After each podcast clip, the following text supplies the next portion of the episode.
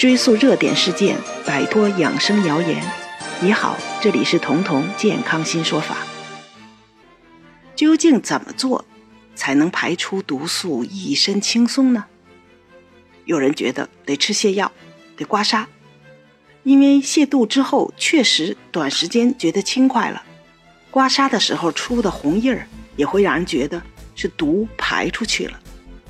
可也有人认为泻肚和刮痧排毒的效果十分有限，因为大便并不是全身唯一的排毒途径，也不是最快的排毒方式。而能否刮痧的时候出痧，不是看你体内有没有毒，而是要看你的身体是不是足够的壮实。那么，怎么做才能最科学的健康排毒呢？在这里，我要告诉大家一种很重要的排毒方式，叫细胞自噬，就是细胞自我吞噬的意思。我们的身体自己。就有一种排毒本能，只要你少吃，适度的饥饿，这个本能就会启动，这就是细胞自噬，这就是超过所有人为方式的最根本的排毒。当我们的身体处于饥饿状态的时候，为了节能，身体的细胞会把身体里有害的物质，或者说体内无用的物质，当做食物吃掉。这就是自噬，这样做不仅保证了细胞自身的活力，因为它有东西吃进去了嘛，还能除掉那些引起疾病，包括引起癌症发生的一些物质基础，因为导致这些疾病、癌症发生的物质被细胞吞噬了，被吃掉了。因此，二零一七年的时候，日本科学家就是因为发现了细胞自噬的机制。而获得了当年的诺贝尔生理学和医学奖的。人之所以上了年纪就会生病，特别是上了年纪容易得癌症，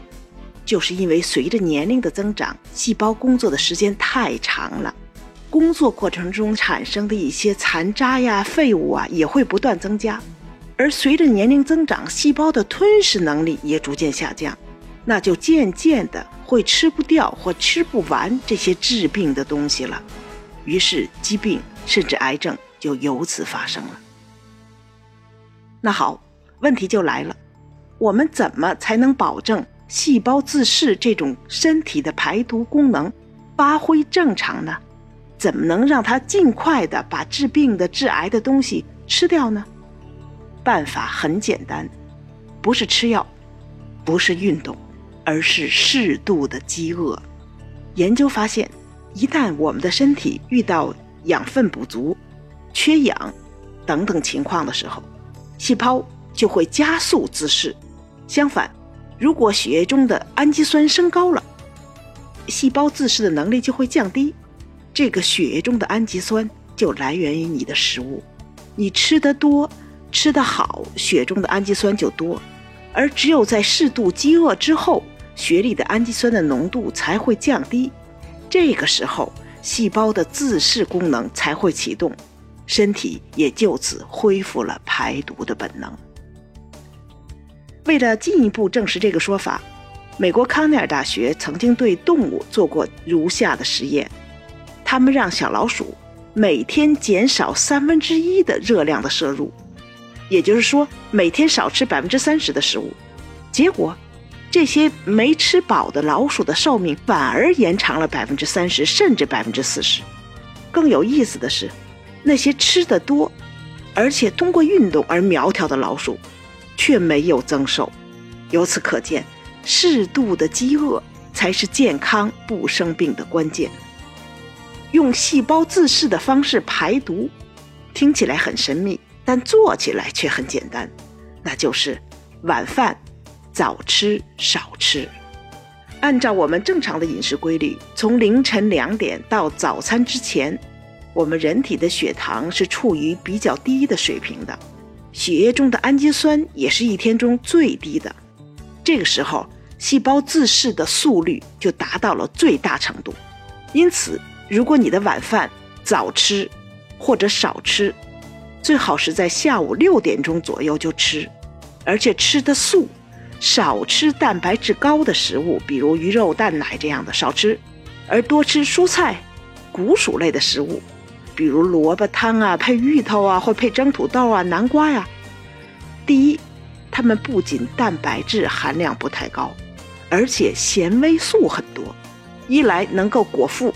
很金饱；第二，热量很低，这样就可以延长你血液中低血糖。低氨基酸的时间，也就延长了细胞自噬的时间，这样就能让你的细胞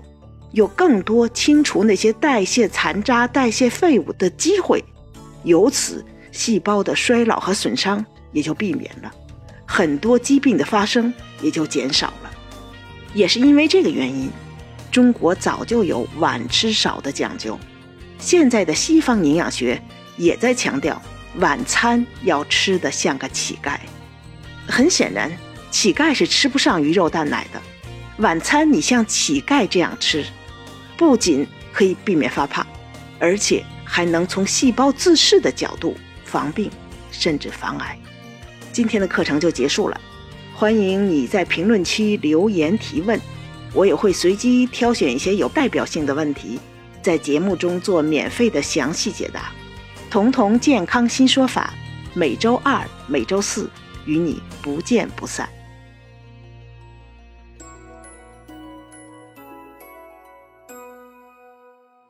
本节目由健康新同学、博吉新媒联合出品，喜马拉雅独家播放。